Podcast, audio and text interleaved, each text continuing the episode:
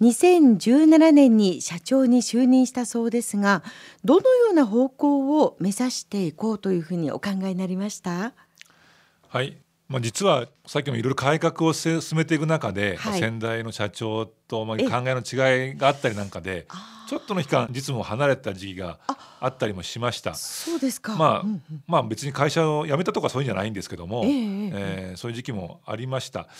えー、そういう中でまあリーマンショックがその期間あったりで、また会社の状況がやっぱり厳しくなったりしまして、えー、2013年にえー、副社長としてまた戻りまして、はい、また、えー、再度改革を、えー、進めることになりました。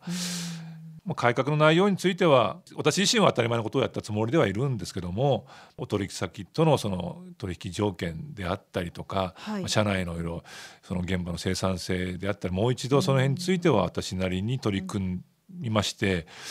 業績については急速にまた改善ができましたがなかなかやっぱり社内のその雰囲気っていうのはちょっとやっぱりぬるま湯に近いようなことを自分なりに感じたもんですから、えーえー、2016年の末に、えー、先代に、えー、ぜひ社長をさせてもらいたいと自ら志願しまして2017年の初めに社長になりました。まあ、あの我々の会社っていうのは B2B のビジネスです。はいお客さんから認められて注文いただいて初めて成立する会社です。お客様に対しては常に誠意を持ってベストの対応を心がけていまして、それは当然なんですけどもそれ以外でもやっぱ社会との関わりであったりとか社会貢献についてはいつも重要視するつもりでやっております。うんうん今少し実務から離れていたというお話がありましたが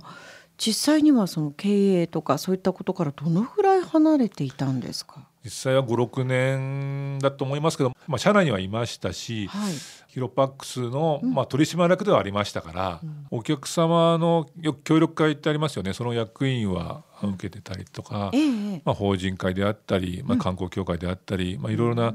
公的な役職も含めて、まあ、いろいろな役職に関しては積極的に受けまして、まあ、ヒロパックスの顔として、はい、えー、始ることがないような、えー、活動はしたつもりでいますし、まあ、その当時の活動がやっぱ認められて、まあ、社長になってからもいろんな形でつながっているとは思っています。うん離れていてもやっぱりこう、まあ、会社内にいるわけですから会社の経営というのは心配だったんではないですか？問題分かってますし自分がやった方が早いのはもう自分でもよく感じてましたし、えー、ただそれをまた口出すとね、うん、さっきの話じゃないけどまた余計なことって思われるかもしれないしやっぱりね私がいない中で一生懸命皆さんやってますから、うん、そのプライドだけはね傷つけることはしたらいけないなと思ってましたんで、まあ、自分なりにただその代わり、えー、課題なんかに関してはメモ書きをして当時の社長には定期的にレポートとして提出はしたりしてましたね。たんですね、はい、我慢するってでも大変ですね。大変ですね。そこで、うん、うんだから我慢できなくて出たらもっともっと良くない結果になったかもしれませんね。で2016年にこう社長に、まあ、直談判をなさったということですけど、はい、ご自身が社長になりました。で改革を進める中で周りの方々に対してその社長がやろうとしていることをどういうふうに理解してもらって進めていったんですか？はい。まああの今まで私が抜けたところ時のやっぱりやり方考え方ありますからそういったのをまた否定してしまうとやっぱりまた自分の首を絞めることになると思ってましたので話し合いもしながら理解を求めるようにしましたしやっぱり結果ですよね。やっぱりやったことによって会社が良くなってるんだ。お客さんからの評価もさらに良くなってるんだっていうことになればやっぱり腹の中では多少ねいろいろ思ったとしてもやらざるを得ない状況になってくると思ってるので。私自身はその辺を常にやっぱり意識しています。でビジネスですから損得っていうのは必ずあるんだとは思うんですけども、えー、それ以上に自分の考えてることとかそのやってることっていうのはこの先も含めて世間として通用することなのかどうか、うん、また人間として正しいことなのかどうかという、まあ、原理原則というんですかねそういったことをやっぱり意識してますし。その辺がぶれなければ、やっぱ結果もついてくるはずですし周りも、えー、少しずつではあるかもしれませんけど認めてくれるんではないかなと自分では信じてやってます。うん、そういう確固たる思いっていうのはどうやってこう湧き上がっていったんですか？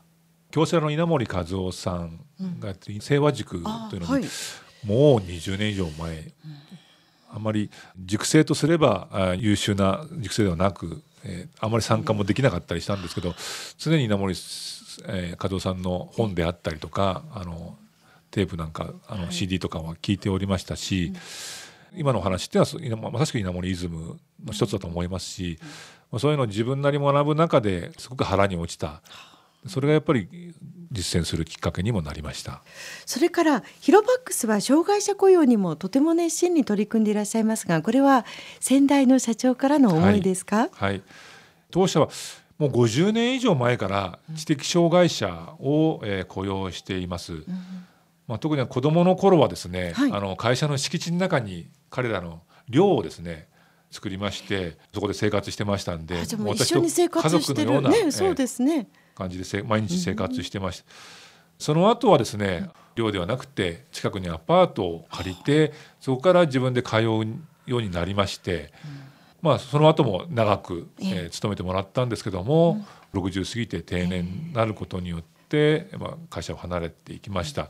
あ、その後若い人もこう入ったりするんですけども、今の若い人たちって結構親が優しく育ててるみたいでなかなかあの今までみたいにはうまくいかなかったですね。まあ、今でも何人かは会社に、はい、あの勤めてもらって。はいるんですけども、えー、今力入れているのは障害者施設が会社の周辺にたくさんあります、うん、えー、そういったところに作業場を設けてもらって、はい、そこでまあ、当社の段ボールを中心とする製品の補助的な作業を、えー、応援してもらってます。乗り張りをしたりとか取っ手をつけたりとかそういう簡単な業務なんですが、はい、非常に一生懸命やってもらって当社としては、えー、非常にありがたいしこの関係をこれからも大切にしていきたいと思っております。えところで広瀬社長は高崎市で行われている食品リサイクルの活動にも参加しているそうですけれどもこれも先ほどおっしゃっていたやっぱり社会貢献活動の一環ということなんでしょうかね。はいそうですね、うん、どういったことをされてます、まあ、約10年前からですね、はい。まあ、今おっしゃっていただいた、えー、一般社団法人群馬食品リサイクルスマイル協議会という、えー、団体の事務局長をさせていただいておりまして、うんどんなことをしているのかと言いますと食品関係の事業所から排出される食品廃棄物を回収して、うん、プラントで、えー、豚とか鶏の餌飼料ですよね、はい、を、えー、作ったりとかあとは畑でまく肥料なんかを製造しています。それを、えー、畜産業や、はい、えー、農業の方に使ってもらう。そういうプロジェクトになってます。で大手のスーパーさんとか、大手の食品メーカーがそういう事業をやってるとこってあるんですけども我々のこの協議会っていうのは地域のいろいろな企業とか団体大学に参加してもらって地域主体でやってるっていうのは全国でも例がないんですね。そうですか、えー仕事との関わりからすると、えー、ヒロパックスとは直接のこの食品リサイクルの関わりはないんですが実はヒロパックスでも食品関係のお客さんたくさんありまして、同じようにそのやっぱりいろいろ食品廃棄物っていうのは出るわけですよね。そういったところに対して協議会の方に参加してもらって一緒にプロジェクトやってます。事務局長でいらっしゃるということで会社もう一つ立ち上げてやってらっしゃるぐらいですね。そうですね。パワーがいりますけれども、はい、そこまでして社会貢献活動をやろうというこう源こう気持ち気概というのはどこから生まれたんですか？そうですね、まあ、あの我々は放送業ですけども、うん、やっぱりまあ、私自身がやっぱ思うのはやっぱり会社ってそのベースとしては地域であったりと社会であったりっていうところが必ず存在するわけで、そこで認めてもらえないやっぱり会社っていうのはお客さんにも当然認めてもらえないと思ってますから、特に我々放送業っていうのはいろいろな業種とのつながりがありますので、えいろんなところとこのつながりを持つということはあのマイナスではなくむしろプラスのが大きいと思っております。はい。この後もコマーシャルを挟んで広瀬社長にお話を伺います